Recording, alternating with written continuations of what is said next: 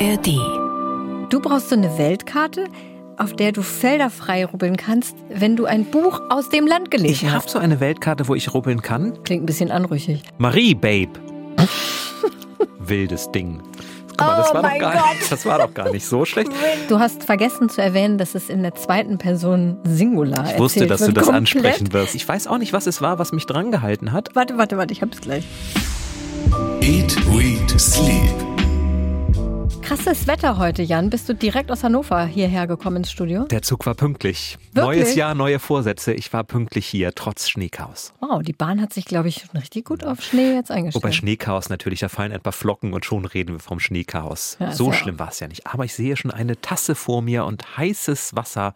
Ich glaube, es wird gleich schön muckelig warm hier drin. Auf jeden Fall, ich habe gut für dich gesorgt. Ja, für alle, die uns zum ersten Mal zuhören, wir sind Jan Ehlert. und Katharina Marenholz, wir sind Redakteure bei NDR Kultur und dieser Podcast ist unser Herzensprojekt. Und was für eins. Abonniert uns also schnell in der ARD Audiothek, damit ihr keine Folge verpasst und werdet dann Teil unserer unglaublichen Community. es gibt nämlich schon wieder, Jan, mehr Eat, Read, Sleep Lesekreise. Das freut uns total. Grüße nach Henstedt-Ulzburg an dieser Stelle. Ja, und einen ganz neuen in Hannover Burgdorf. Also da hat sich wieder einiges getan in der letzten Zeit. Gern mal auf unsere Karte gucken unter ndr.de slash eatreadsleep minus Lesekreise. Da gibt's unsere Übersicht. Und das freut uns total, denn die machen nämlich offline das, was wir hier im Podcast machen. Genau, lesen, über Bücher sprechen tun wir durchaus auch hier.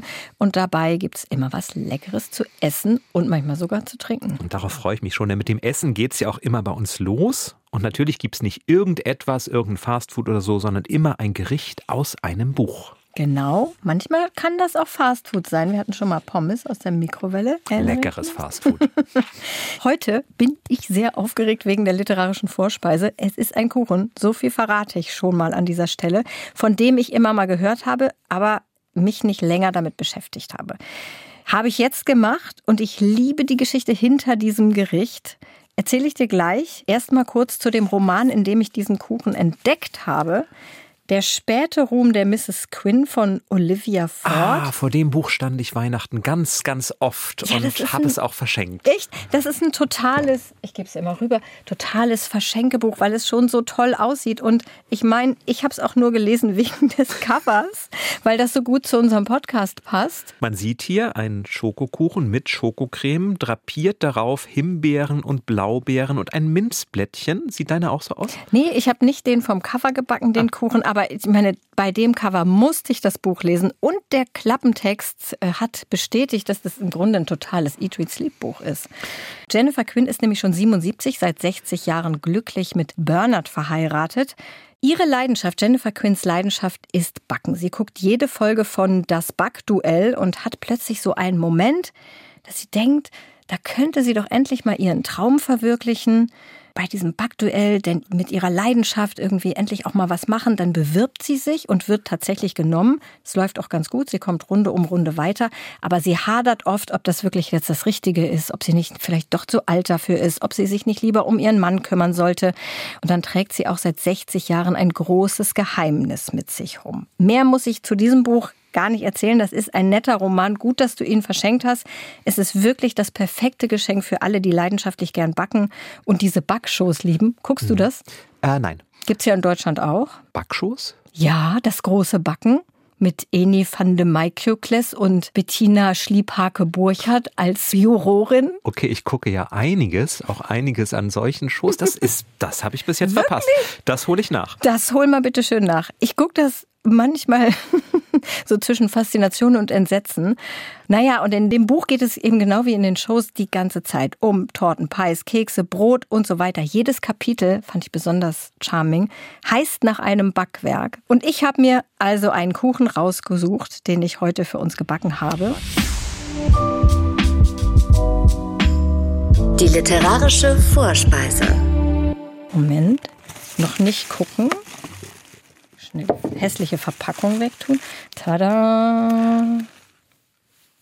Ich bin sprachlos. Es ist, es ist ein Kuchen, der aus zwei Farben besteht, die in eine Art Schachbrettmuster aufgebracht sind. Eine Farbe ist pink, eine Farbe ist weiß, wobei weiß ja keine Farbe ist. Aber davon gibt es jeweils zwei. Und dann ist eine Fondantmasse oder Nein, Marzipanmasse, Marzipan. Marzipanmasse drumherum. Das sieht sehr, sehr verlockend aus. Battenberg-Kuchen und der ist genauso royal, wie er klingt.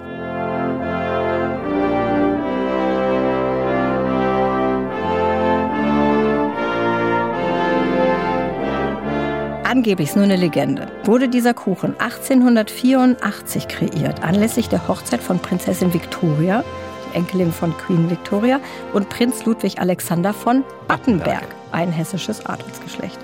Prinz Ludwig Alexander hatte noch drei Brüder, deswegen vier Quadrate in diesem Kuchen. Er hatte auch noch eine Schwester, die hat kein Quadrat gekriegt. Ah. Normal für die Zeit. Der ist ja dann nach England gegangen zu seiner Frau und hat auf alle deutschen Titel verzichtet und seinen Namen geändert in Mountbatten. wie wir The Crown-Gucker natürlich wissen, und ist der Großvater von. Philipp, Prinz. Sehr gut, Jan, wir verstehen uns. ist das nicht eine tolle Geschichte? Das und ist eine sieht tolle cool Geschichte. aus. Mhm. Jetzt muss Das- er nur noch schmecken. Ja, ich schneide den Stück ab. Das Pink sollte eigentlich rot sein. Meine rote Lebensmittelfarbe war alle. Ich musste rosa nehmen, deswegen ist jetzt pink geworden. Gib mir mal bitte deinen Teller rüber. Er sieht wirklich toll aus. Und das Ganze eingerollt in Marzipan, macht man das vorher oder hinterher? Nee, das macht man hinterher und ich habe es auch tatsächlich selber ausgerollt. Ich wollte eigentlich eine Marzipandecke kaufen, aber die gibt's nur in rund. Das geht dann natürlich nicht mit so einem Kastenkuchen. Ein Kuchen toll zum Teilen. Man kann einfach so entlang dieser Rechtecke Ja, stimmt. sagen, eins für dich, eins für mich. Ist schon ein bisschen süß, ne? Ist süß, aber schmeckt sehr, sehr lecker. Also auch mit dem Marzipan, das sich so vermischt, das mag ich ja sehr gern. Ich habe früher immer diese Marzipan-Nusstorte beim Konditor Ja, gegessen. ich liebe das ist auch immer meine Marzipan. Lieblingstorte. Und du hast mir einen passenden Tee mitgebracht. Natürlich, genau. Natürlich. Und hier steht so, Sascha, Grüße besonders an dich. Hier steht wirklich englischer Schwarztee drauf. Also das ist ein englischer Tee.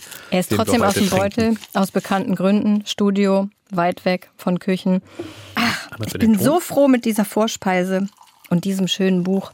Ich kenne wirklich viele Leute, die diese Backshows lieben und alle diese Leute werden dieses Buch lieben. Der späte Ruhm der Mrs. Quinn von Olivia Ford, übersetzt von Sonja Rebernick-Heidegger, erschien bei DTV. 400 Seiten. Wie gesagt, fluffig leicht, wie ein gutes Dessert. Nicht unbedingt ein literarisches Meisterwerk, aber das muss ja auch nicht immer sein. Ich weiß, dass wir mindestens ein literarisches Meisterwerk gleich noch zu hören kriegen von dir, Jan. Ja, ja, wer weiß. So, Nee, aber du ich hast, weiß es, es. du hast es ja angekündigt, es geht hier schließlich auch um Bücher. Und ein Buch, das lesen wir in jeder Folge immer gemeinsam. Die Bestseller Challenge. So, ich nehme einen großen Schluck. Oh, scheiß. Und lege los. Ich wollte noch warnen, aber ich dachte, du bist ja nicht mein Kind. Wir haben gelesen Monster von Nele Neuhaus. Ein Krimi, der wie viele Krimis gleich mit einem Mord beginnt. Die 16-jährige Lissy Böhlefeld wird tot hinter einem Marienbildstock aufgefunden. Tot, aber ganz liebevoll abgelegt, so als würde sie schlafen.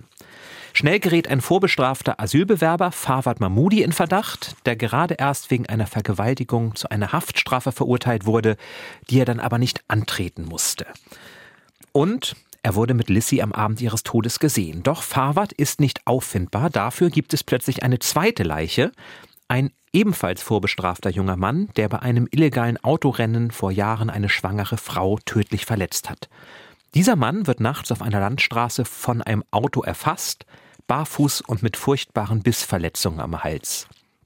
Nun nimmt das K11 in Hofheim die Ermittlung auf. Das ist das Kommissariat mit den Kommissaren Oliver von Bodenstein und Pia Sander, die man vielleicht aus anderen Krimis von Nele Neuhaus schon kennt, und stellt fest, dass die Fälle natürlich irgendwie zusammenhängen. Und ja, viel mehr darf man eigentlich gar nicht erzählen, ohne etwas zu spoilern. Katharina, du hast dich riesig gefreut, als wir das Buch gezogen haben, weil du sagtest, endlich ein Krimi. Hast du dich beim Lesen immer noch gefreut oder hast du dir heimlich 1000 Seiten Ken Follett gewünscht? Nee, ähm, ich habe das gerne gelesen. Das ist ja so eine Art, wir reden ja oft über Unterhaltungsliteratur versus Literatur, die einen erschüttert, bewegt, über die man lange nachdenkt. Und ich lese ja sehr gerne auch mal Unterhaltungsliteratur, weil es einfach totale Entspannung ist. Es ist wie so ein, wie so ein Film. Ich gucke ja nie Krimis im Fernsehen. dann lese ich lieber welche. Ich lese noch lieber, wenn ich mich wirklich entspannen möchte, lieber was, wo englische Cottage drin vorkommen oder französische Strandhäuser. Diese Art von Eskapismus ist, finde ich, schöner als mit irgendwelchen Leichen. Aber klar, es funktioniert. Also ich, das ist so Page-Turner. Man möchte wissen, wer dahinter steckt. Das hat ja zwei Geschichten. Mindestens. Min Mhm. ja, es kommen sehr viele Leute drin vor. Vor allem gegen Ende habe ich so ein bisschen den Überblick verloren auch. Aber es gibt ja zwei Haupthandlungsstränge. Und ich fand den, der gar nicht unmittelbar mit diesem ermordeten Mädchen zu tun hatte, sondern eher mit dem Ex-Mann von Pia zu tun hatte, den fand ich eigentlich spannender. Ich auch. Das ist, glaube ich, auch der Hauptfall, hatte Ja, ich das schon. Gefühl. Ne? Denn der andere Fall wird am Ende natürlich auch aufgelöst, aber da hatte ich das Gefühl, es muss jetzt auch noch zum Abschluss gebracht werden. Also das bleibt alles in sich schlüssig. Ja, aber die das Ende ist schon enttäuschend. Die, da dachte ich auch ein bisschen, okay, kann ich akzeptieren, aber nachdem ich den Roman über so viele Seiten Ja. so gut fand, plätscherte das hinten so ein bisschen aus. So als wenn irgendjemand sagte, du musst jetzt mal fertig werden. Ja, wir brauchen Oder- jetzt noch einen Täter für dieses Mädchen, was wir am Anfang umgebracht haben auf Seite 3. Ja. Äh, ja das ist aber oft so, finde ich, bei Krimis, dass dann wirklich diese Lösung des Falls irgendwie enttäuschend ist. Ja. Wobei die Lösung des anderen Falls Ja, die? überhaupt nicht enttäuschend ist. Das hat mich auch sehr überzeugt. Und was ich unglaublich gewagt und mutig fand, dass jemand aus dem Ermittlerteam, den man auch schon seit mehreren Bänden kennt, plötzlich in einem komplett anderen Licht erscheint. Und das muss man sich erstmal trauen. Also mehr will ich gar nicht verraten, aber es ist so, wenn ihr die Bücher von Nele Neuhaus kennt und alle gelesen habt und ihr kennt die Kolleginnen von Pia und Bodenstein und Kollegen, dann hätte ich wahrscheinlich sofort das Bedürfnis, die Bände nochmal zu lesen und zu gucken, ob mir das nicht schon aufgefallen wäre in einem dieser Bücher. Das hast du sehr geschickt und spoilermäßig jetzt vermittelt. Hattest du schon mal eins gelesen? Nein, aber ich habe geguckt, ob dann diese Person in den anderen vorkommt und das kommt sie und dann dachte ich, das fände ich jetzt echt spannend, ob Nele Neuhaus das elf Bände quasi schon vorbereitet hat und uns alle auch an der Nase herumgeführt hat. Wie bei Harry Oder Potter. zum Beispiel. Das fand, das fand ich sehr gelungen. Und ich hatte am Anfang so einen kurzen, also ich habe mich am Anfang ein bisschen gesträubt, denn kennst du das? Es gibt manchmal so Formulierungen, die sind wie so ein rotes Tuch und man kommt da nicht drüber weg. Welche war es? Bei mir war es die weiße Pracht. Ich habe mal in einem Journalismusseminar gelernt, weiße Pracht Ja, für Schnee stimmt. niemals sagen. Bänke laden zum Verweilen ein, Ja, niemals das sagen. Stimmt. Das Jan guckt die weiße Pracht vor unserem Studiofenster. das taucht ab bis Seite 20 gleich zweimal auf. Mhm. Und ne, Bex war beim Anblick des Schnees in einen wahren Freudentaumel geraten und hatte sich immer wieder mit Geschirr und Leine in der weißen Pracht gewälzt. Seite Ja. 19. Und ich dachte, ich lese nicht weiter. Das ertrage ich nicht, 600 Seiten. Aber das passiert dann nicht. Dann wird es wirklich auch sprachlich Ja. richtig gelungen, spannend, mit wirklich gelungenen, überraschenden Twists. Also nicht was, was man schon 500 Seiten vorher weiß. Im Gegenteil, manchmal dachte ich, ah, mir ist hier was aufgefallen. Ich bin ja ein kluger Leser. Und dann wird das drei Zeilen später von Kommissarin Pia Sander auch schon gesagt, dass das ja so gewesen ist. Und Mhm. Aber dachte, immerhin ja, hast du es drei Zeilen immer- vorher gewusst. Immerhin, aber ich war da nicht so clever, wie ich mir das vorgestellt habe. Und was dann am Ende rauskommt, ist, ja, hat mich auch überrascht. Nele Neuhaus hat ja super viele Fans. Also wir haben auch ganz viele Kommentare bei Instagram und Mails auch bekommen zu dem Buch. Zum Beispiel eine Mail von Julia, die geschrieben hat, ich habe Monster von Nele Neuhaus direkt am Erscheinungstag angefangen. Das finde ich, dass echt Leute dann da so drauf warten. Julia, vielleicht kannst du uns dann ja schreiben, ob du denn geahnt hättest, was mit besagter Person, auf die ich nicht näher eingehen will, sich hier ergibt. Du hast ja dann offenbar die anderen Bände gelesen. Das fände ich spannend. Ja, das stimmt. Also Aber beide Daumen hoch für Nele Neuhaus. beide Daumen hoch für Nele Neuhaus. Monster, erschienen bei Ulstein. 560 Seiten, schön dick. Mag ich ja bei Krimis. 24,99 Euro. Großartig. Ein guter Start ins Jahr. Ja, ein guter Bestseller-Challenge-Start ins Jahr. Ich bin gespannt, was wir nachher noch ziehen für dich und Daniel. Ich habe die Bestseller-Dose bestückt, da ist einiges Interessantes dabei. Schon mal als Tease. Ich würde gerne noch eine Sache nochmal aufgreifen, was wir in der letzten Folge besprochen haben, Jan. Da ging es doch bei uns über Lesetagebücher. Ich hatte dir doch dieses eine Buch mitgebracht, was sehr schön war, was du aber dann gleich an jemand anders verschenkt hast. Die sich aber sehr gefreut haben. Ja, ein Glück. Und dann haben wir euch ja gefragt, wie ihr den Überblick behaltet, also ob ihr auch so ein Lesetagebuch führt oder wie ihr das macht. Und wir haben sehr viele Mails bekommen und auch da wieder Nachrichten auch bei Instagram. Viele haben auch eine App, wie ich, zum Beispiel Dominique, die durch das Nutzen dieser App ganz überrascht war, wie viele Bücher sie in 2023 tatsächlich gelesen hat. Viele haben so ein eigenes Tagebuch, also wie so ein Notizbuch einfach, wo man es reinschreibt. Isolde zum Beispiel macht das schon seit zwölf Jahren. Also das finde ich schon Wahnsinnsdurchhaltevermögen, notiert alle Bücher, die sie mindestens zu einem Drittel gelesen hat, inklusive Bewertung mit Sternchen und Top 3 zum Jahresende. Und Linda Guck mal, die hat uns nämlich ein Foto geschickt von ihrem Buchjournal. Das ist so eins, oh. wie ich letztes Mal mit hatte, wo so vorgedruckte Felder sind, wo mhm. man was eintragen kann. Und das gleich zu Ildiko von Kürtis, ja. eine halbe Ewigkeit. Wie schön. Es hat eine halbe Ewigkeit gedauert, bis das Hörbuch endlich vorbei war. Das gefällt mir schon mal. genau. Und sie hat jetzt gerade erst damit angefangen und das fand ich sehr interessant. Sie schreibt, ich fange viele Bücher an zu lesen und beende sie viel zu selten. Ich erhoffe mir durch dieses Buchjournal mehr Durchhaltevermögen, es bis zum Ende zu schaffen. Und durch diese Mail, die sie uns geschickt hat, versuche ich nun, mich zu motivieren, das Buchjournal nicht zu früh wieder aufzugeben. Also, Linda, das hat mhm. jetzt quasi ganz Deutschland und die Welt gehört, dass du dieses Buchjournal machst. Du darfst damit nicht Nein, wieder aufhören. Wir erwarten jetzt eigentlich für jede Folge eine Zusammenfassung des aktuellen Bestsellers von dir. So schön, wie du es hier gemacht hast. Und auch noch eine interessante Methode. Guck mal das hier. Das hat uns Svenja geschickt. Mhm. Das Die, sieht nach einem selbstgebastelten Lesetagebuch aus. Das ist so ein Lesezeichen, das man kaufen kann irgendwo online, auf dem man für jeden Monat, für jeden Tag, an dem man überhaupt mal in einem Buch gelesen hat, ein Kreuz machen kann. Und da unten kann man auch noch so Bewertungen mhm. für die Bücher geben und welche Genres man gelesen hat. Ich hab, bin gerade zusammengezuckt, weil hier steht Jan Britney Spears und ich dachte erst, das wäre meine Empfehlung gewesen, aber Jan steht ja für Januar. Ja. Dann kann man halt sehen, wie viele Tage man im Monat mit Lesen verbracht hat. Ja, gefällt mir. Vielleicht, vielleicht mache ich es doch. Ja. Ja, wie, viel, wie viele Bücher hast du dieses Jahr schon gelesen? Bei mir sind es noch, noch so wenige, dass ich das, glaube ich, noch nachtragen kann. Also es gibt viele Methoden anscheinend und das Interesse, sich darüber auszutauschen, ist auch groß. Also haben auch viele geschrieben, ja, sag doch mal, wie es andere machen. Wir wollen das auch mal im Lesekreis diskutieren und so. Interessant. Mhm. In mein Lesetagebuch kann ich jetzt ein Buch aufnehmen, was ich schon eine ganze Weile lesen wollte, mhm. seit mehr als einem Jahr eigentlich.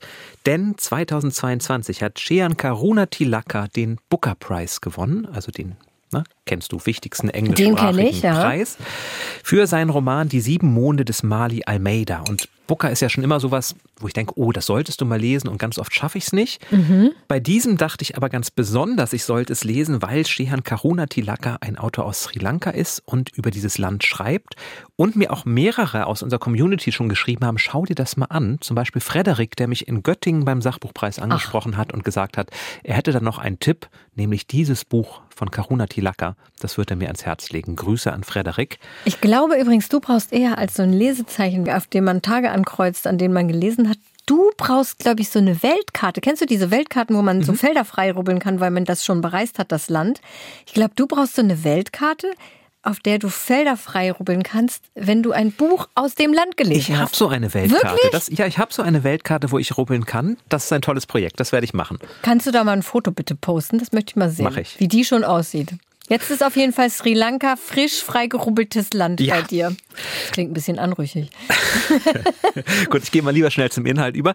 Das ist eindeutig ein Buch, gleich vorweg gesagt, aus der Kategorie erschütternd und auch kompliziert. Mhm, durchaus. Mhm. Es geht um den Bürgerkrieg in Sri Lanka, bei dem von 1983 bis 2009 etwa 100.000 Menschen ums Leben gekommen sind. Und es hilft schon sehr, wenn man sich ein wenig mit den Hintergründen dieses Krieges auskennt was vermutlich die wenigsten tun, ich ehrlich gesagt auch nicht. Und Kerstin hatte uns geschrieben, so eine Art Hilferuf, ihr ging es auch so. Sie sagte, sie liest das eigentlich ganz gern, so real wie auf einem LSD-Trip, aber schöne Sprache. Oh. Aber ihr fehlen so ein bisschen die Hintergründe. Deswegen hier in Kurzform einmal ein Abriss der Geschichte der Geschichte von Sri Lanka. Ein, in Kurzform ein okay. Abriss der Geschichte. Nein, also wirklich nur ganz kurz zusammengefasst. Ich lehne mich mit meinem Tee etwas zurück, zurück, nimm einen Schluck Tee, mhm. höre zu und lerne. So. Okay. Nein, auf Sri Lanka leben seit tausenden von Jahren Hindus, die Tamilen und Buddhisten, die Singalesen, die sich ebenfalls seit tausenden Jahren immer schon bekriegen. Zwischenzeitlich war Sri Lanka dann eine Kolonie, erst der Portugiesen, dann der Niederländer, dann der Briten, bis 1948 die Unabhängigkeit kam, die Briten dann aber das Land in die Hand der Singalesen hauptsächlich gaben, was den Konflikt weiter befeuert hat. Denn die Tamilen wollen einen eigenen unabhängigen Staat und dann 1983 eskaliert die Situation. 13 singalesische Soldaten wurden ermordet. Daraufhin kommt es zu landesweiten Ausschreitungen mit vielen Morden an Tamilen.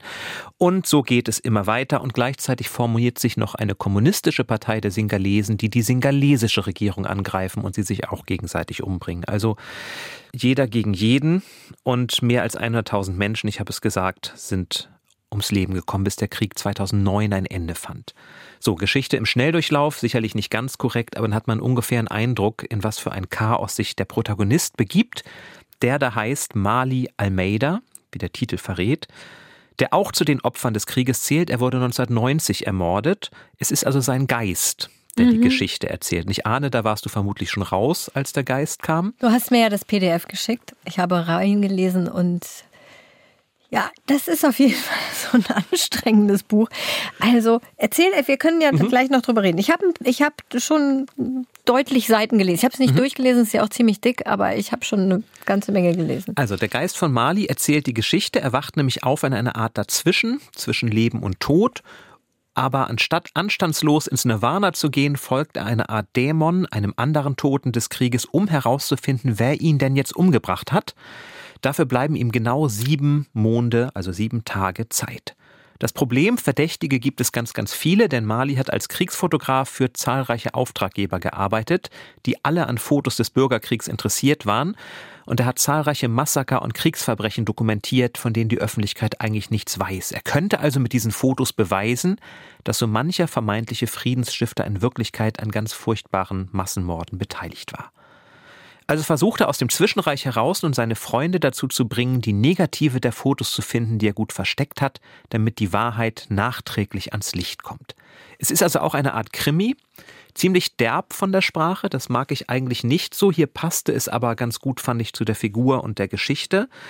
Und es ist, tauchen viele Namen von Orten, Ereignissen und Personen auf, die es wirklich gegeben hat da lohnt es sich tatsächlich immer mal wieder nachzuschauen, um wen es sich da handelt. Am besten das Personenregister vom, am Anfang direkt schon mal kopieren und daneben ja. liegen, sonst muss man immer nach hinten blättern. Aber ich verstehe, und so ging es vielen, dass der Anfang wirklich sehr schwierig ist, um reinzukommen. Aber irgendwann fügen sich die Puzzleteile dann zusammen und diese Erzählerstimme, finde ich, die nimmt einen dann doch mit. Man will dann irgendwann auch wissen, was ist das, was ist da eigentlich passiert? Wie kam die Leiche dahin, wo sie lag?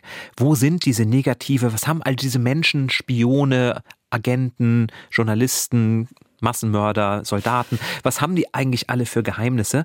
Und man erfährt dazu sehr, sehr viel über die Mythen und Legenden Sri Lankas, über die neuere, aber auch über die alte Geschichte. Tausende Jahre alte Gründungsmythen tauchen auf. Und am Ende ist man ziemlich geschafft, aber zumindest ich auch ziemlich beeindruckt, wenn man durchhält. Ich wollte gerade sagen, also es, du hast vergessen zu erwähnen, dass es in der zweiten Person Singular Ich wusste, dass wird. du das Komplett, ansprechen wirst. Da bin ich ja schon, also kann man mal machen für, ich weiß nicht, wir hatten, wie hieß nochmal die japanische Autorin, Jan, hilf mir mal kurz, die das auch gemacht hat. Wir hatten äh, Fatma Eidemir. Die hat das auch gemacht. Ja, aber nur in, Kapitel, ein, ja, in wollte ich gerade sagen, nur in einem mhm. Kapitel. Nee, die äh, Juli, Julie Ach so, Otsuka. Äh, Julie Otsuka, genau. Genau, in ihrem ersten Buch. Das war aber sehr dünn. Da kann ich das mhm. mal aushalten. Aber als ich dann so 100 Seiten mit äh, der, dieser Du-Person und dachte, da kommen noch 440 oder wie lang ist das? Ich glaube wirklich 540 Seiten oder so. Mhm, 544. Da dachte ich so, oh, ich weiß nicht, ob ich das durchhalte. Und da habe ich mich gefragt, ist das für dich eigentlich, also was hält dich da bei der Stange? Weil du hast jetzt selber gerade gesagt, das war auch für dich anstrengend. Mhm. Also warum bleibst du da dran? Weil ich habe wirklich aufgegeben nach 100 Seiten ungefähr, weil ich dachte, das ist mir zu mhm. anstrengend. Du weißt ja, ich lese gerne anstrengende ja. Bücher und mir gefiel die Idee dahinter. Mir gefiel diese Idee des Kriegsfotografen, wo immer wieder auch die Frage auftaucht, ist er eigentlich mitschuldig? Also es gibt dann Leichen, Tote, die überall rumlaufen und sprechen können, ja. wo sie ihn auch anklagen und sagen, du hast die Fotos gemacht, aber nichts getan, um uns zu helfen. Also ich finde, es werden sehr spannende moralische Fragen mhm. aufgeworfen. Ich mochte dieses Setting, da ist er im Jenseits und weigert sich partout den ganzen Kram mitzumachen, der ihm da angeboten wird. Das war auch witzig teilweise. Und ich mochte diese Erzählstimme tatsächlich. Ich mhm. mochte diese Auseinandersetzung, dass er quasi mit sich selber in ein Zwiegespräch geht und sein Leben damit ja nebenbei auch nochmal Revue passieren lässt. Also es geht nicht nur um die Suche nach den Negativen, es gibt immer auch Rückblenden, wo er sich selber nochmal erzählt, warum er der geworden ist, der er war. Und ich weiß auch nicht, was es war, was mich drangehalten hat, aber ich habe gemerkt, ich habe doch immer wieder dazu, ich konnte es nicht abbrechen. Ich habe manchmal gedacht, ach, bis hierhin, ja, jetzt lese ich was anderes. Und als ich dann doch abends im Bett lag und dachte, jetzt liest du noch was, habe ich es immer wieder in die Hand genommen, weil ich doch wissen wollte, was passiert da jetzt. Du bist und eins schräge Person. Ist ein, zum Glück ja nicht die einzige, Nein, das viele, stimmt. denen dieses Buch gefallen Hat ja auch einen Booker-Preis Aber bekommen. es ist, ist tatsächlich ein Buch, wo ich verstehe, wenn man sagt, das ist nichts für mich, wenn man lieber andere Bücher liest. Aber alle, die gerne auch die etwas komplexeren Bücher mögen und viel dabei mitnehmen wollen, für die ist das auf jeden Fall ein Versuch wert. Und wenn man dann nach 100 Seiten aufgibt, ist das auch nicht schlimm. Das Buch ist von Hannes Meyer aus dem Englischen übersetzt, bei Rowold erschienen und hat 544 Seiten. Ich habe tatsächlich auch ein gar nicht mal unanstrengendes Buch mitgebracht. Ein Sachbuch, mal seit langer Zeit mal wieder, von dem ich weiß, dass du es auch gelesen hast, von Uwe Neumar, Schloss der Schriftsteller. Hast du, glaube ich, Buch, ja. ja, glaube ich schon letztes Jahr gelesen. Ich, bei mir lag es sehr lange rum, hätte ich jetzt fast gesagt. Bei mir lag es sehr lange neben meinem Bett. Ich wollte es immer lesen, aber ich habe es tatsächlich erst über die Weihnachtsferien geschafft. Das spielt ja in Nürnberg 1946, als sich Journalisten und Schriftsteller aus aller Welt versammelt haben, um über die Prozesse gegen die Hauptkriegsverbrecher zu berichten. Und da kommen natürlich sehr viele Personen vor, die mich faszinieren. John Dos Passos, Erich Kästner, Rebecca West, Janet Flanner, also lauter Personen über die und von denen ich schon viel gelesen habe. Deswegen habe ich mich auch gefreut auf das Buch. Und Uwe Neumer beschreibt dieses Presscamp, was es gab, auf Schloss Faber-Castell. Das klingt ja sehr pompös, und komfortabel, aber es war wohl eher das Gegenteil. Da standen dann so zehn Feldbetten in einem Raum, es gab zu wenig Waschräume, also alle diese doch sehr illustren Persönlichkeiten, die da angereist sind, um zu berichten, mussten sich dann morgens erstmal stundenlang vor dem Waschraum oder vor den Toiletten anstellen. Das fand ich schon mal eine sehr hm, interessante Vorstellung. Es gab auch nur einen Arbeitsraum für alle, also kann man sich vorstellen, was da für ein Lärm herrschte, weil sie natürlich alle auf einer Schreibmaschine geschrieben haben. Und die deutschen Berichterstatter durften in dieses Presscamp aber gar nicht rein. Die waren noch schlechter untergebracht. Die durften am Anfang gar nicht mit den anderen sogar sprechen, ne, wegen des Fraternisierungsverbotes. Auch sehr interessant. Und dann gab es aber noch berühmtere Korrespondenten, die waren im Grand Hotel untergebracht. Also dieses Setting fand ich schon mal sehr spannend. Und Uwe Neumer gibt am Anfang erstmal so einen Überblick über diese Gemengelage und widmet sich dann so kapitelweise einzelnen prominenten Berichterstattern, Berichterstatterinnen, waren auch viele Frauen dabei tatsächlich. Mir ging dann, ehrlich gesagt, zwischendurch der Bezug zum Prozess ein bisschen zu sehr verloren. Also da wird sehr detailliert diese Beziehungsgeflechte zwischen den einzelnen Personen und aber auch die Biografie von vor 46 der einzelnen Personen sehr, sehr detailliert geschildert. Also mit wem Erika Mann warum nicht mehr spricht, warum sie mit wem wann im Sanatorium war. Sehr viel biografisches. Das wäre mir dann manchmal ein bisschen zu viel, weil ich wäre gerne lieber näher an dem Prozess geblieben. Hm. Fandst du nicht? Ja, ging mir auch so, zumal es sich gefühlt auch sehr auf Erika Mann irgendwann fokussiert, oder? Da sind so viele spannende Personen. Naja, Und die haben halt, ich glaube, so sieben, acht haben halt ein ein. Eigenes Kapitel bekommen. Über die geht es dann genauer und die standen ja auch alle irgendwie in Beziehung. Also viele kommen dann halt häufiger vor. Aber ich fand es immer dann interessant, wenn es wirklich darum ging, wie haben die einzelnen Personen über den Prozess berichtet, wie haben sie Göring gesehen Hm. und auch wenn so Fragen aufgeworfen wurden, ja von den Leuten in ihren Berichten über Schuld, Sühne, Strafe, Hm. Gerechtigkeit und auch als es um diese ganze politische Situation in dieser Zeit ging, das waren für mich die spannendsten Passagen. Jetzt ist es ja, du kriegst, was du, was versprochen ist, das Schloss der Schriftsteller. Also es geht gar nicht um den Prozess vom Titel her, sondern eben gerade um dieses Untereinander Ja. und diese Zänkeleien etc. Aber klar, also wer sich für den Prozess selber interessiert, für den gibt es vielleicht andere Bücher. Aber ich mag das doch sehr gerne, wenn man dann eben ja so ein bisschen Florian Illis mäßig, ne? Also Ja, ja. 1913 einsteigt in die persönlichen Geschichten, die Das persönlichen stimmt. Anekdoten, die sich dann verweben, weil das ja oft so ist, da ist ein welthistorisches Ereignis, aber das eigene Leben hält ja nicht plötzlich still, sondern ist auch noch da und meldet sich mit allen seinen Wünschen und Problemen. Ja, da waren schon viele äh, wirklich tolle Passagen drin. Manchmal hatte ich mir gewünscht, es hätte Florian Illies geschrieben, weil er das einfach so, so kongenial schafft, das so zu verbinden, dass man nicht zwischendurch denkt so, ach, ich weiß nicht, wo in Erika Manns Leben bin ich eigentlich jetzt gerade gelandet und wo ist eigentlich Nürnberg abgeblieben? Aber insgesamt wirklich eine Empfehlung. Uwe Neumar, das Schloss der Schriftsteller Nürnberg 46, Treffen am Abgrund, 304 Seiten, erschienen bei CH Beck. Und jetzt, Katrin, kommt etwas, auf das ich mich besonders freue. Auf vielfachen Wunsch wollen wir wieder einmal Schauspielern. Auf vielfachen Wunsch, das hast du dir doch ausgedacht. Ja. So. Dabei wolltest du das eigentlich nie wieder machen.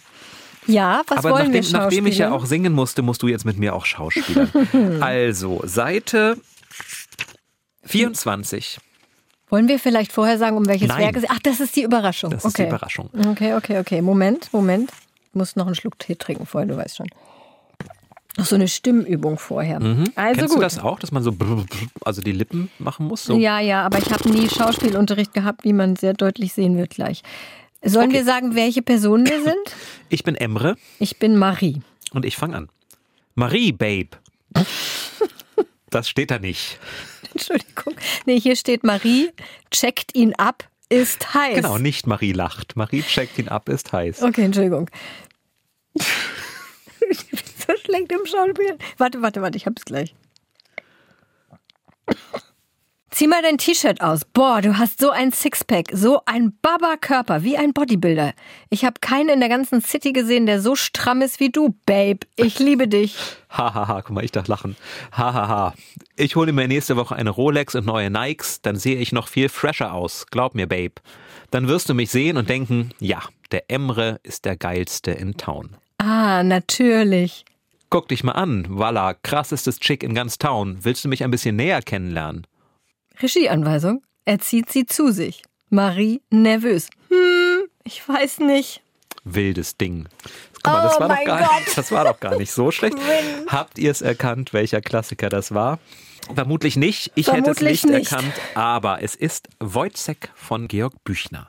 Dieses Drama aus dem 19. Jahrhundert ist seit vielen, vielen Jahren Schullektüre. Viele von euch haben das möglicherweise auch in der Schule behandeln müssen. Für alle, die sich nicht mehr ganz erinnern, worum es geht, Wojciech, ein einfacher Soldat, versucht, seine Freundin und das uneheliche Kind zu versorgen, die Familie irgendwie über Wasser zu halten und nimmt dafür an einem merkwürdigen Experiment teil, an einer Erbsendiät. Und das Ganze endet ziemlich tragisch. Also damals auch eine scharfe Kritik an der Gesellschaft, die Menschen in ihrem Leid alleine lässt. Und das, was wir gerade gelesen haben, Katharina und ich, das ist natürlich nicht das Original, sondern das ist Wojciech in Jugendsprache. Und diese Version hat der Reklam Verlag herausgegeben und geschrieben hat ihn die damals 19-jährige Schülerin Asin Ankoyi. Sie hat den ganzen Klassiker neu übersetzt. Eigentlich erst für ihre Klasse, aber dann war der Reklam Verlag so überzeugt davon, dass er beschlossen hat, das Buch in seine Reihe, also in diese berühmten gelben kleinen Büchlein mit aufzunehmen. Katharina, wir haben das gelesen. Du bist ja unsere Expertin für Jugendbücher Na und ja. Jugendsprache. Für Jugendbücher ja, für Jugendsprache weiß nicht.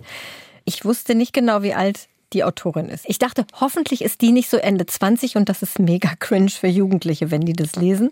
Dann habe ich mir erstmal meinen 14-jährigen Sohn geholt und gesagt, hier kannst mal lesen, die ersten Seiten. Sag mir mal, ob das okay ist oder sehr unangenehm. Und er meinte, nee, ist okay. Er kannte nicht jedes Wort. Er meinte, es ist ein bisschen andere Jugendsprache, als Sie so benutzen, aber er kannte sehr viele Wörter, die ich nicht kannte. Wie zum Beispiel AMK. Kanntest du das? Amka? Ja, nee, das Nein, ist eine ich nicht. Abkürzung. Das ist ja eine Abkürzung für das Warte. das ist ein bisschen kompliziert. Heute ist es wirklich, du hast ja lustigerweise gesagt, übersetzt. Und das Mhm. ist wirklich teilweise wie eine Fremdsprache. AMK, Abkürzung für den Ausdruck Amika Koyem, eine heftige Beschimpfung. Es ist wahrscheinlich türkisch. Ich Mhm. habe es noch nie vorher gehört. Ich kannte auch viele Wörter nicht, aber ich fand diese Idee so toll, dass hier wirklich jemand ein ganzes Buch nimmt, also ein Fragment, aber einen ganzen Klassiker und einfach mal in eine Jugendsprache übersetzt, ohne eben irgendwelche Samthandschuhe anzuziehen, also auch ohne ne, zu sagen, oh Gott, das ist ja Büchner, ich muss da jetzt ein bisschen vorsichtig sein, sondern einige Szenen erkennt man gar nicht wieder, andere erkennt man dann plötzlich doch wieder, wenn man das Stück kennt, weil die Figuren da bleiben. Das, das ist großartig. Und dass das dann in Reklam Verlag in dieser Reihe erscheint, hat mich noch mehr beeindruckt. Einigermaßen cool von Reklam. Finde ich auch. Und deswegen dachten wir, da wollen wir drüber sprechen, nicht mit Reklam, sondern mit derjenigen, die dieses Buch geschrieben hat, mit Asin Ankoyi. Heute zu Gast bei Eat, Read, Sleep. Asin Ankoyi, herzlich willkommen.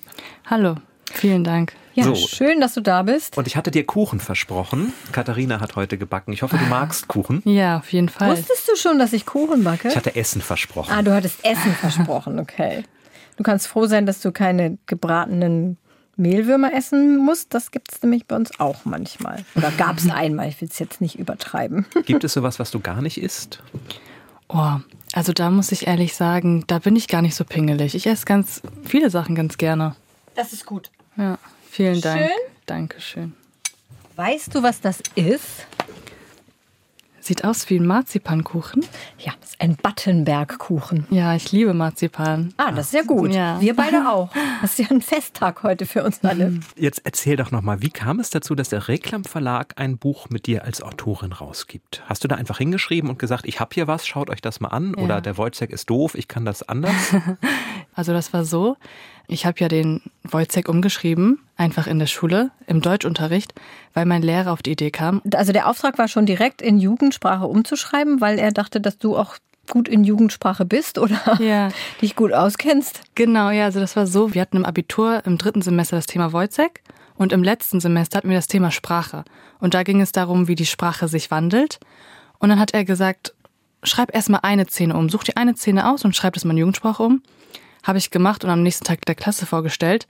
Und die fanden das auch re- sehr toll. Die meinten, dir ist das sehr gelungen.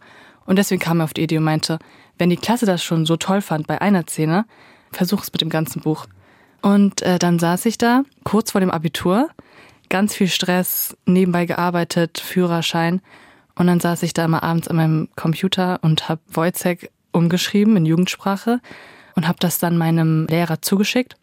Und er hat sich das durchgelesen und war am nächsten Tag so begeistert davon und hat mir geschrieben, meinte, Assin, das ist dir so gut gelungen. Und dann nach dem Abitur hat er gesagt, Assin, und? Hast du das jetzt dem Reklamverlag geschickt? Weil wir hatten schon davor darüber gesprochen gehabt. Und dann habe ich gesagt, nee, habe ich noch nicht abgeschickt, habe ich mich nicht getraut, vielleicht nehmen die das nicht ernst, vielleicht geht's unter in den ganzen Mails. Und dann hat er gesagt, nee, komm, weißt du was, ich schicke das für dich ab. Und dann habe ich eine Mail vom Reklam bekommen. Das ist so toll, wir freuen uns, dass du das gemacht hast. Und ich dachte, ich, ich, wär, ich würde träumen. Also, ich, also da hat sich wirklich jemand das ganze Werk durchgelesen, was ich umgeschrieben habe. Und ihr hat das so sehr gefallen. Und dann hat sie gesagt, das müssen wir veröffentlichen. Gab es Geld? Ja, Gut. genau. Wir sind ja jetzt auch nicht so unbedingt Experten für Jugendsprache, aber wir haben ja unsere Praktikantin heute, die bei uns zuguckt. Und wir wollten sie mal kurz reinholen ins Studio und mal fragen, wie sie es so. Sie hat nämlich heute Ja. gelesen, das ganze Ja. Buch.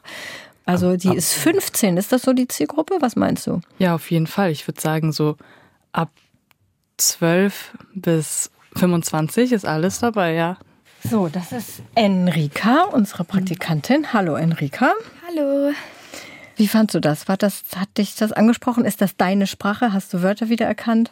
Also ich muss sagen, ich habe paar Wörter wieder erkannt, aber manche, da war ich so überrascht. Ich so, also ich kannte die schon, aber ich wusste nicht, was das bedeutet. Und dann musste ich erst mal googeln. Da habe ich mich schon ein bisschen alt gefühlt. Ach du meine Güte, mit 15 schon alt gefühlt. Aber das liegt ja vielleicht auch an was anderem. Ich meine, das ist ja, ist ja, sind ja so, gibt ja so verschiedene Ja, Bubbles bei Jugendsprache. genau. Ne? Bei dir ist ja auch sehr viel türkische Elemente, oder? Auch Ja. eine arabische auch? Genau, also ich habe das gemischt und deswegen verstehe ich dich vollkommen. Also es ist auch wirklich so, dass mir dann die meisten gesagt haben, ja, ich verstehe die Bedeutung hinter diesem Wort nicht. Und dann meinte ich, ja, genau, weil das sind Wörter, die kommen sozusagen aus anderen Sprachen. Ich habe jetzt arabische Wörter benutzt, türkische Wörter, damit alle Jugendlich etwas rauslesen können. Wie ging es dir denn mit dem Wojciech, als ihr ihn im Original gelesen habt? Ja. Hattest du da einen Zugang zu, vielleicht nicht zur Ja. Sprache, aber zum Thema oder? Ja, tatsächlich. Es war so, also da hat sozusagen meine Liebe mit dem Wojciech auch angefangen, weil wir hatten das im Unterricht besprochen und wir hatten besprochen, ja, ist die Problematik, die Georg Büchner im Buch anspricht, überhaupt noch relevant? Und meinte ich auf jeden Fall, weil er hat Probleme angesprochen wie soziale Ungerechtigkeit und ähm, soziale Probleme allgemein, dass Schwächere von den Stärkeren überrumpelt werden und das Ganze. Und das war mir wichtig und das fand ich schon während der Schulzeit und während dem Abi sehr interessant. Und deswegen wollte ich das auch unbedingt beibehalten in meinem Werk, dass ich da die Problematik sozusagen auch nicht einfach wegschmeiße, sondern noch beibehalte. Und das dann anpasst, Soldaten sind dann Fußballspieler Ja, zum Beispiel, genau. also die Figuren auch mehr in die Jetztzeit holst. mhm. Ja, das war mir auch wichtig, dass ich sozusagen das bisschen umwandle, aber dass man trotzdem sieht, okay, heutzutage gibt es diese Probleme auch. Würdest du dir denn gerne noch ein anderes Buch vornehmen? Ja, warum nicht? Also, wenn es auch ein etwas kürzeres ist, vielleicht ein Fragment wieder. ähm, Was haben wir denn noch so an Fragmenten? Ja. ja, aber sonst gerne. Also, kann ich mir vorstellen. Dieses, was ich vorhin schon angesprochen habe, so andere Bubbles, andere Jugendsprachen. Hattest du keine Angst, dass es irgendwie so ein bisschen unangenehm peinlich wird, wenn man das macht? Äh, doch, hatte ich. Tatsächlich hatte ich das Gefühl auf jeden Fall. Vor allem war das ja so, dass ich erstmal ja gar nicht dachte, dass das Werk so eine Reichweite bekommen mhm. würde. Und dann saß ich ja wirklich am Schreibtisch mit dem Gedanken, ich schreibe das gerade um für meine Klasse und für meinen Deutschlehrer. Mhm. Der Rest wird sich das nicht angucken und kein anderer Mensch wird sich das durchlesen. Und als es dann veröffentlicht wurde, hat das natürlich ja auch meine Familie mitbekommen. Und andere Freunde war ich schon so, hm, ja, ist schon ein bisschen peinlich, weil ich spreche jetzt auch nicht privat so, wie es dort nee? alles steht. Nee. Aber ja. woher weißt du denn dann, wie die sprechen? Sprechen? Also hast du das bei anderen gehört? Ja, also ich habe damals viel Rap gehört. Mhm. Und ich war auf einer Schule, da gab es viele verschiedene Jugendliche, also ganz verschiedene Gruppen. Und da hat man das auf dem Schulhof gehört, dass da solche Wörter benutzt wurden und manchmal solche Wörter. Und ja, so im Laufe meiner Jugend würde ich sagen, jetzt so äh, von der fünften Klasse bis zur dreizehnten Klasse hat man ganz viele verschiedene Wörter gehört. Aber genauso sprechen, wie ich geschrieben habe, tue ich nicht. Also hm. das ist natürlich etwas übertrieben und ein literarisches Werk extra sozusagen. Das überholt sich ja auch so super schnell, ne? Ja. Also was ich, das ist halt die Frage, wie lange hält sich das? Also in fünf ja. Jahren könnte es halt schon auch schnell diesen unangenehmen Faktor ja. haben. Dass, ich weiß ja, wie es läuft im Deutschunterricht. Da liest man dann 30 Jahre lang die gleiche mhm. Lektüre. Und wenn jetzt Deutschlehrer denken so, ah, schön, das nehmen wir mal mit in unser Curriculum auf. Und dann mhm. werden wird 30 Jahre lang diese Jugendsprache als mhm. aktuelle Jugendsprache verkauft und die Jugendlichen denken sich, oh mein Gott, was ist das denn? So redet kein Mensch. Ja, an diesen Aspekt habe ich auch gedacht gemacht, auf jeden Fall. Also diese Sprache, die ich dort im Buch benutzt habe, die wird bestimmt in zwei bis drei Jahren spätestens out sein. Mhm. Vor allem, wenn sich das dann die Jugendlichen durchlesen und sagen, ja, was soll das denn? Was ist das denn für ein peinlicher Satz und so. Mhm. Kann auf jeden Fall sein und nehme ich keinem übel, weil ich meine, wir irgendwo haben das auch gemacht und ja, aber auf jeden Fall spannend. Mal sehen, was in der Zukunft passieren wird. Dann kannst du ja mit deiner Klasse einfach eine neue Version in neuer Jugendsprache schreiben. Ja, warum nicht? Magst du uns eine kleine Kostprobe geben? Ja, natürlich. Dass wir einmal, Katharina und ich haben es von einmal versucht, einen Teil daraus zu lesen, aber du ja. kennst die Jugendsprache ja besser. Genau, da würde ich gerne die erste Szene mhm. lesen. Ist auch eine meiner Lieblingsszenen. So. Freies Feld, die Stadt in der Ferne. Wojcek und Andres rollen Garus im Gebüsch. Wojcek, ja, Bre, auf den. Ich war halt in der Shisha-Bar und da war so ein geiles Chick. Sie meinte mir, lass mal treffen und ich meinte, tamam, okay. Drei Tage lang haben wir geschrieben, aber dann hatte ich keinen Bock mehr auf sie. Ihre Freundin bockt mehr. Andres, da sind die Aslaks aus Kreuzberg. Die Aslaks, HDF jetzt. Andres singt. Chabos wissen, wer der Babo ist. Hafti Abi ist der, der im Lambo und Ferrari sitzt. Wojcek, oh AMK, sei leise. Andres, Hafti Abi ist der, der im Lambo und Ferrari sitzt, Saudi-Arabi Money Rich. Wojcek, die sind hinter mir, unter mir. Andres, ich piss mir in die Hose. Wojcek, hm. Irgendwie ist es so komisch still. Andres, guck, oh mein Gott. Einfach Schüsse in der Luft und tote Vögel fallen auf den Boden. Es hört nicht auf. Moro, guck nicht hin. Andres. Wojcek, Abi, hörst du noch was? Wojcek. Still, alles still, krass, alles tot. Super, danke dir. Da hört man gleich einen ganz anderen Rhythmus auch in der Sprache. Ja, genau. Ja, super, vielen Dank. Ganz, ganz viel Erfolg für das Buch, vielen für die Dank. neuen Bücher und vor allem auch erstmal für dein Studium. Dankeschön. Vielen Dank, dass ich hier sein durfte. Alles Gute und tschüss. Bis tschüss. bald. Tschüss, vielen Asin. Dank. Tschüss. Aber ich muss es nochmal sagen, Jan, wer hat's erfunden, Klassiker in Jugendsprache übersetzen? Äh. Zicki Müller aus Fuck You Goethe. Stimmt. Weißt du noch? Stimmt, Der hat doch Romeo stimmt. und Julia in Jugendsprache übersetzt. Eine der besten Szenen bei Fuck You Goethe, als er fragt, und wen spielst du? Und sie sagt, die Amme. Und er sagt, was ist denn das, ein Tier? Sieht auch ein bisschen, wenn man sich das Cover des Buches anschaut, des Reklamheftes, sieht auch ein bisschen danach aus. Ne? Da ist Ja. mit einem fetten schwarzen Filzstift oder Edding in Jugendsprache draufgeschrieben worden. Genau. So ein bisschen der Style von Fuck You Goethe ist Ja. es, glaube ich. Ich finde es eine super Idee. Das Einzige, wo ich Bedenken habe, ist diese Halbwertszeit, haben wir ja gerade schon drüber gesprochen. Aber ich meine, warum nicht sowas öfter mal machen lassen als Klassenprojekt und dann vielleicht auch für andere Das kann ja nicht so teuer sein, so ein Reklamheft zu drucken. Auch für andere Schüler einfach mal für eine gewisse Zeit zu verteilen. Und Ja, dann muss man es halt neu machen. Genau, und ganz ehrlich, wie viele Bücher lesen wir, wo wir das Gefühl haben, die Haltwertzeit ist jetzt vielleicht auch Ja, maximal fünf Jahre und dann wird Genau. sich keiner mehr dafür interessieren. ja, super Projekt. So, nun kommen wir zu einem Buch, das ist möglicherweise in gewisser Weise auch Jugendsprache, denn es ist aus der Perspektive eines 15-Jährigen erzählt und ein Buch, das wir beide vor langer, langer Zeit auch schon mal in der Hand hatten. Die Alltime Favorites. Ja, und das ist interessant, warum wir das heute mitgebracht haben. Ich hatte bei Instagram geschrieben, dass ich diesen Battenberg-Kuchen zu diesem Mrs. Quinn-Buch eventuell machen will. Und dann hat mich Kerstin angeschrieben und mich darauf aufmerksam gemacht, dass dieser Kuchen auch eine wichtige Rolle in einem anderen Buch spielt. Und zwar in einem ihrer All-Time-Favorites. Super gute Tage oder die sonderbare Welt des Christopher Boone von Mark Haddon, was auch einer meiner Alltime Favorites ist, das ich schon lange mal mitbringen wollte. Und du kanntest es ja auch schon ganz lange. Ich habe es damals auf Englisch gelesen, weil mich dieser Titel so gereizt hat. The Curious Incident of the Dog in the Night Time. Also der merkwürdige Vorfall mit dem Hund zur Nachtzeit. Ein Sherlock Holmes Zitat habe ich gelernt. Was Ja. ganz anderes als super gute Tage. Wollte ich gerade sagen, das wurde dann im, in der deutschen Übersetzung doch sehr anders. Es geht um Christopher, wie du gerade sagtest, Ich-Erzähler, 15 Jahre. Der ist Autist und lebt mit seinem Vater allein, weil seine Mutter tot ist, denkt er zumindest. Er mag rote Dinge und hasst gelbe und braune Dinge. Die kann er gar nicht berühren, geschweige denn essen. Und in der ersten Szene, und es ist auch ein Krimi, fügt sich wunderbar hier in einer Art roten Krimifaden dieser Folge ein. In der ersten Szene entdeckt Christopher, dass der Hund der Nachbarin mit einer Mistgabel umgebracht wurde. Und erst wird Christopher selbst sogar verdächtigt, sogar verhaftet. Das klärt sich dann relativ schnell auf, aber er setzt sich dann in den Kopf, dass er diesen Mordfall aufklären will. So, und jetzt kommen wir zu der Kuchen-Connection. Im Laufe seiner Ermittlungen freundet sich Christopher mit einer anderen Nachbarin, Mrs. Alexander, an, die ihm ein Stück Battenberg-Kuchen anbietet.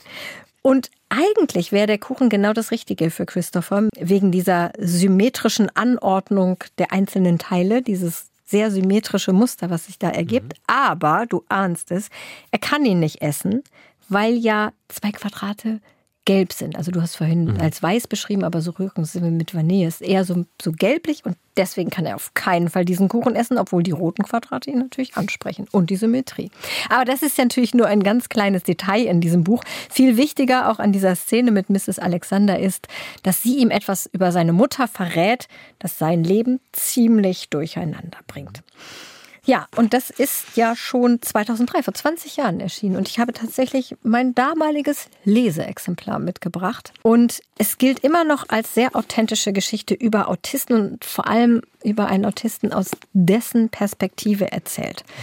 Und ich mochte daran, ich habe es jetzt wirklich nochmal komplett durchgelesen und ich mochte neben dieser Geschichte, die auch spannend ist, diese vielen Details, die Christopher auch so begeistern. Du hast schon gesagt, Sherlock Holmes, diese Geschichten um Arthur Conan Doyle, da ist so eine Anekdote drin, die ich auch sehr mag. Seine Überlegungen zur Sprache und zu Wörtern, wie er das so auseinanderpflückt. Primzahlen kommen auch vor Ja. und auch einigermaßen viel Mathe, was ich ja eigentlich nicht so mag, aber in so einem Roman finde ich das auch wiederum toll und faszinierend. sind so liebevolle Ideen, dass die Kapitel auch eben nur in Primzahlen Ja. nummeriert sind. Also nicht Genau. 1, 2, 3, sondern Wobei 1, 2, 3 kommt, glaube ich, noch 1, hin. 2, 1, 2, 3, 3, 1, 2, 3, 5. 5, 7, 11, 13 und so weiter. Das finde ich sehr schön. Dann gibt es viele, viele Zeichnungen Mhm. darin, die auftauchen. Aber dieser Erzählton, das ist einer, den ich damals bis 2003 so wirklich noch nicht Ja, das gesehen war wirklich hatte. was ganz Neues. Wobei Mark Haddon selber gesagt hat, er meint gar keinen Autismus dabei, sondern es geht allgemein um Außenseiter. Also ich habe auch viel darüber gelesen, dass es ein Beispiel für Autismus sein soll. Mark Haddon selber hat das zurückgewiesen und gesagt, Ah, es geht ihm insgesamt nur darum, Außenseiter in der Gesellschaft zu schildern. Interessant fand ich auch, dass der englische Verlag sich damals gar nicht entscheiden konnte, ob es ein Kinderbuch oder ein Erwachsenenbuch sein soll. Die haben es dann in zwei verschiedenen Versionen herausgebracht oder mit zwei verschiedenen Umschlägen. Und tatsächlich hat es dann Preise gewonnen, relativ viele Preise, und zwar sowohl als Kinderbuch, als Jugendbuch und als Erwachsenenbuch. Also manchmal muss man das gar nicht so trennen. Mein Reden. Ach so, und Kerstin, das habe ich ja fast vergessen. Kerstin hat uns ähm, geschrieben, auch interessant, passt auch zum roten Faden. Sie hat den Roman mit ihren Schülerinnen, Kerstin ist Lehrerin und hat den Roman mit ihrer Klasse, also eine zehnte Klasse war es, auf Englisch gelesen. Und es ist selbst bei Lesemuffeln gut angekommen, schreibt sie, was sie sehr gefreut hat, denn sie möchte als Lehrerin natürlich die Lust der Jugendlichen am Lesen fördern. Und einer ihrer Lieblingsmomente hat sie geschrieben, dass einer der Schüler, von dem sie es zuletzt erwartet hätte, dass er sich auf Literatur einlässt, dass er während einer Lesephase im Unterricht zu seinem Sitznachbarn gesagt hat, jetzt sei doch endlich still, ich will wissen, wie es weitergeht. Beeindruckend. Danke, Kerstin, für die Erinnerung an dieses Buch. Ja, und danke für die Erinnerung an die Verbindung zum Battenberg-Kuchen, sonst hätten wir den heute hier gar nicht so schön Davon habe ich sehr können. profitiert. Was ist das eigentlich für eine Creme unter dem Marzipan? Das ist Aprikosenmarmelade. Hm. Möchtest du noch ein ich Stück Ich würde noch ein kleines ja. Stück nehmen. Ja. Ich gebe dir noch eins. Ich habe extra mein sehr scharfes Messer von zu Hause mitgebracht, sonst kann man den nämlich gar nicht gut schneiden. Zum Glück hat mich der Pförtner nicht durchsucht im Eingang. Also nochmal kurz der Titel Super gute Tage oder die sonderbare Welt des Christopher Boone von Mark Hedden, übersetzt von Sabine Hübner, 288 Seiten. Erschien in Deutschland als Taschenbuch bei CBT und das ist tatsächlich ein Jugendbuchverlag, aber lasst euch davon entweder nicht abhalten oder greift extra deswegen zu. So, ich kaue eifrig vor mich hin, um ja. schon mal mich zu konzentrieren. Konzentrier dich schon mal, stärk dich schon mal. Ich habe zwei super schwere Fragen. Nein, Scherz. ah, ich, ich freue mich sehr auf das Quiz, denn ich habe diesmal, finde ich, zwei sehr schöne Fragen. Echt? Mhm. Mhm. Das Quiz. Wenn du zwei sehr schöne Fragen hast, dann darfst du doch anfangen. Mhm. Die eine Frage, muss ich gleich gestehen, ist gar nicht von mir, sondern von Silke. Silke hat mir geschrieben nach unserer letzten Folge, wo du ja die Verbindung zwischen Literatur und Popkultur gezogen hast mhm. mit Flatland und Big Bang Theory. Big Bang Theory.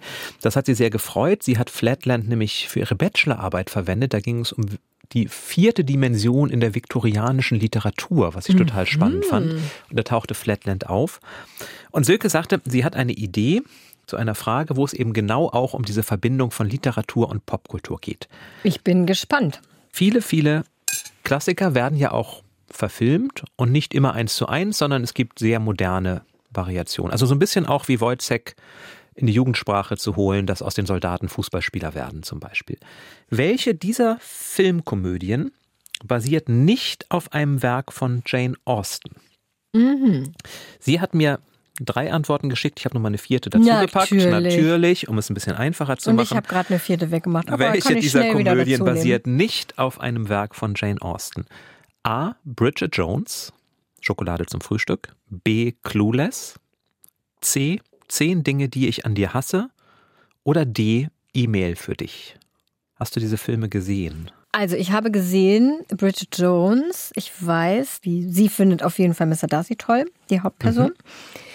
Ich habe, oh Gott, vor sehr langer Zeit mal Clueless gesehen. Daran erinnere ich mich aber quasi gar nicht mehr, außer dass es glaube ich, so ein Highschool-Ding ist. Ja, Cher lebt mit ihrem Vater Melvin, einem reichen Anwalt, in einer Villa in Beverly Hills. Die Mutter starb kurz nach ihrer Geburt. Dann zieht Josh, Chers ehemaliger Stiefbruder, ein. Klingt jetzt erstmal nicht nach Jane ja. Austen, aber gut. E-Mail für dich. Eine Buchhändlerin mit einem kleinen Laden, der von einem Immobilientycoon bedroht wird. oh Gott, das hat alles überhaupt nicht mit Jane Austen zu tun. Was war nochmal das vierte? Zehn Dinge, die ich an dir hasse. Das habe ich, glaube ich, überhaupt gar nicht gesehen. Also um die Sache ein kleines bisschen abzukürzen. Ich glaube irgendwie nicht, dass E-Mail für dich auf Jane Austen basiert. Gut, da ich das hinzugefügt habe und Silke es eigentlich nicht als Antwort hatte, streiche ich das jetzt mal 50-50 oder 25 to 75 Joker. E-Mail für dich basiert tatsächlich auch Wirklich? auf Stolz und Vorurteil. Das Buch spielt eine ganz entscheidende Rolle und auch die Geschichte zwischen dem reichen, anfangs unsympathischen Tycoon und der nicht ganz so reichen Buchhändlerin mhm. ist an Mr. Darcy und Elizabeth Bennet. Liebe Hörerinnen und Hörer, falls ihr an dieser Stelle den Überblick zwischen Büchern, Autoren, Autorinnen und Plots verloren habt, geht es euch wie mir. Ich versuche mich zurückzubesinnen auf Clueless. Zehn Dinge, die ich an dir hasse und Bridget Jones. Ich sag mal zehn Dinge, die ich an dir hasse, weil ich mich daran überhaupt nicht erinnere. Und das ist vollkommen auch richtig. Und ich, ah. doch, und ich habe dir noch gar nicht den Plot erzählt, muss ich auch nicht. Also, zehn Dinge, die ich an dir hasse, ist nicht von Jane Austen. Bridget Jones ist natürlich von Stolz und Vorurteil inspiriert. Mr. Darcy, du hast es erwähnt, der Rechtsanwalt, in die sich Bridget verliebt. Mhm. Und Clueless ist an Emma orientiert. Nämlich, und hätte ich ein bisschen weiter von dem Plot gelesen, dass Cher nämlich schlagfertig ist, stichelt und Ah, da wär's so mir weiter. natürlich Dann sofort dir aufgefallen. Sofort, sofort aufgefallen. Cher ist quasi Emma. Ah. Zehn Dinge, die ich an dir hasse, ist es nicht. Zusatzfragen von welchem Klassiker der Weltliteratur? Nein, du hast es nicht gelesen, also löse ich gleich auf. Shakespeares Der widerspenstigen Zähmung. Ah, das hätte ich jetzt auch gesagt. Ergibt sich quasi aus dem Titel. Aber sehr interessante Frage. Bisschen aufwendiger, aber interessant. Ich habe zwei Fragen mitgebracht, die auch von Hörerinnen sind. Und zwar aus den Einsendungen zu unserem Fanfest. Da hatten wir ja Lesekreise aufgefordert, Quizfragen einzuschicken. Und wir haben nicht alle untergekriegt bei unserer Show. Deswegen habe ich jetzt nochmal mitgebracht. Erstens eine Frage von Gabi aus dem Lesekreis Herford-Bielefeld. Kategorie Fun Fact. Eine Frage, die sehr gut in diesen Monat passt. Und zwar, wer beginnt einen neuen Roman immer an einem 8. Januar, weil es sein oder ihr persönlicher Glückstag ist? A. Isabel Allende. B. Ken Follett. C. Ildiko von Kürti. Oder D. Sebastian Fitzek. Ich habe überhaupt gar keine Ahnung. Ähm, Ich esse noch ein Stück Mhm. Kuchen. Ich habe auch überhaupt gar keine Ahnung, wie ich mir das irgendwie herleiten soll, dass man es nicht. der 8. Januar ist. Also, wenn ich mal überlege, Ildiko von Kürti, hm, das Buch, was jetzt kam, erschien im Dezember, da ist der 8. Nee, irgendwann vorher. Da ich überhaupt gar keine Ahnung habe, Drei sage im ich, Sinn, sage minus ich, fünf Primzahlen. sage ich einfach. Natürlich Sebastian Fitzek. Es ist tatsächlich Isabel Allende. Und zwar hat sie das Geisterhaus an einem 8. Januar begonnen und das war ein sehr großer Erfolg und hat sich danach gedacht, jetzt fange ich meine Bücher immer an einem 8. Januar an. Danke Gabi für die Frage. Gabis Geburtstag ist übrigens auch am 8. Januar gewesen, also herzlichen Glückwunsch nachträglich. Herzlichen Glückwunsch. Und wir haben jetzt leider die Chance verpasst, dieses Jahr noch ein Buch zu schreiben. Ich habe am 8. Januar nicht begonnen. Du könntest dir einen anderen Glückstag Hm, ausdenken. So, nun kommt eine Frage, über die ich mich sehr gefreut habe. Es ist eine Harry Potter-Frage. Mhm. Ich habe mich nämlich, als ich gesucht habe, welche Filme denn von Jane Austen inspiriert worden sind, tief in die Harry Potter Fandom-Welt hineingelesen. Das ist nie verkehrt. Nie verkehrt. Und bin auf eine Figur gestoßen, die von Jane Austen inspiriert wurde. Das ist also meine Frage. Welche Figur aus dem Jane, äh, aus dem, aus dem Harry Potter Universum hat eine Figur aus einem Jane Austen Roman als Vorbild? Ist das Mary Cattermole? Ist das Peeves der Poltergeist? Ist das Mrs. Norris, die Katze vom Hausmeister? Oder ist das Helga Hufflepuff, Schulgründerin und großartige Köchin? Ich weiß es. Du weißt es. Also ich glaube, Ich- es ich ist glaub die- dir, dass du's es ist weißt. die Katze. Warum? Mrs. Norris. Das weiß ich nicht mehr. Aber ich weiß, dass es die Katze Mrs. Norris ist. Es ist die Katze. Mrs. Norris spielt eine ganz wichtige Rolle in Mansfield Park, Ach dem ja, genau. Roman von Jane Austen. Und sie hat, so heißt es, die gleichen Eigenschaften Ja. wie diese Mrs. Norris. Sie mischt sich in alles ein. Keine nette. Keine besonders nette. Person. Nein. Ah, sehr schön. Ich freue mich über eine Harry Potter Frage. Gut, kannst du öfter mal mitbringen. Na, jetzt bin ich ja tief eingetaucht. Ja. Da ist noch so einiges aufgetaucht. Super. Meine zweite Frage ist von Simone aus dem Lesekreis Hamburg Südost. Und zwar ist es eine Frage zur Kategorie Buchdruck, die ich ein bisschen abgewandelt habe, weil sie in Simones Variation sehr, sehr komplex war. Die Buchdrucker, weißt du, vielleicht haben wir auch schon manchmal drüber geredet, haben eine eigene Sprache, also beziehungsweise so viele witzige Ausdrücke. Einige hatten wir schon mal, zum Beispiel Hurenkind, ne, wenn eine Seite mit einem Absatz beginnt, also dass der erste Satz nicht über die ganze Zeile geht. Das ist zum Beispiel so ein Wort aus der Buchdruckersprache. Welches der folgenden Wörter hat in der Druckersprache keine Bedeutung? Ist das A. Läusedarm, B. Giraffenaffe oder C. Zwiebelfisch? Zwiebelfisch kenne ich als Ausdruck, aber gefühlt für was anderes. Auch wenn ich gerade nicht genau komm, darauf komme, was der Zwiebelfisch eigentlich ist. Aber deswegen sage ich Zwiebelfisch. Es ist Giraffenaffe. Das es ist, hat keine Bedeutung. hat keine Bedeutung. Läusedarm und Zwiebelfisch gibt es. Zwiebelfisch bezeichnet, wenn einzelne Buchstaben innerhalb eines Textes in einer anderen Schrift sind. Also wenn man Ah, da falsch, mhm. die, falschen, die falsche Schrift gesetzt hat. Das passiert mir seltsamerweise manchmal in Word. Mhm. Ich weiß nicht warum, aber plötzlich habe ich mittendrin eine andere Schrift. Sollte eigentlich heutzutage sonst nicht mehr passieren. Und Läusedarm, das ist, wenn Zeilen der Vorder- und Rückseite nicht exakt aufeinander stehen. Und wenn du dann dünnes Papier hast und du liest die Vorderseite, dann siehst du die Zeilen von der Rückseite durchschimmern. Und das kann sehr nervig Ah sein. ja, das ist sehr nervig, das kenne ich. Siehst du? Läusedarm. Läusedarm. Coole- Wer kommt auf solche Namen oder? eigentlich? Das Schöne an unserem Quiz ist ja, man lernt so viel. Ja. Man erfährt so viel. Heute auch wieder. So. Ich habe die. Dose. Bestseller Challenge. Die Auslosung. Ich habe letztes Mal schon gezogen. Willst du nicht mal lieber ziehen? Damit ich schuld bin. Ja. Gib Ja, her. das wäre mir eigentlich ganz lieb. Also Daniel, nur für dich, für den langen, langen Rückflug aus Kolumbien. Stimmt. Könnt ihr schon mal mit Da anfangen. kann man ja gut lesen. Huch. Ja, welches das nimmst wollte du so jetzt? sehr, ah, das- das, wollte rausfallen. Das nimmst du. Mhm. Ah, ich bin gespannt. Eva Lohmann. Ich glaube, das kennt Daniel sogar schon. Eva Lohmann, das leise Platzen unserer Träume. Ich Eine kenn's auch. Hamburger Autorin. Kennst du's? Ich kenn's nicht. Von der Independent Von der Bestsellerliste Independent übrigens. Bestsellerliste. Mhm. Wenn ihr es schon kennt, schreibt uns doch, wie es euch gefallen hat, an eatreadsleep.ndr.de oder lest gerne mit und erzählt uns dann, wie es euch damit gegangen ist. Ja, und ansonsten nochmal der Hinweis, dass alle Bücher, die wir heute vorgestellt haben und das Rezept natürlich in unseren Shownotes vermerkt sind. Da gibt es auch Links zu unseren Lesekreisen, zum Newsletter, wenn ihr den etwa noch nicht abonniert habt. Und was weiß ich. Also guckt gerne mal in die Shownotes, da steht alles drin, was ihr wissen müsst. Und damit würde ich sagen, sagen wir Tschüss. Jan, musst du wieder zurück in den Schnee, oder? Ich gehe zurück in den Schnee heute. Ja, in in die, Wa- warte, warte, in die weiße Pracht. Jan geht zurück in die weiße Pracht. Eat, Read, Sleep. Und hier wie immer ein Podcast-Tipp für euch. Es gibt nämlich was Neues von Marc-Uwe Kling, unser Gast in Folge 100. Der von dem Känguru, der hat jetzt einen Podcast, der heißt Schreiben und Schreddern. Und es geht um den kreativen Prozess. Marco Kling fragt seine Gäste, wie sie beim Schreiben entscheiden, was bleiben soll und was geschreddert wird. Sehr interessante und auch lustige Einblicke in die Arbeit von zum Beispiel Horst Evers, Andreas Steinhöfel oder Sarah Bosetti. Da geht es um Timing, um Twists, Perspektiven und Punchlines, um die finale Fassung und den berühmten Flow. Alle sechs Folgen Schreiben und Schreddern sind live vor Publikum aufgenommen und ihr findet sie natürlich in der ARD Audiothek.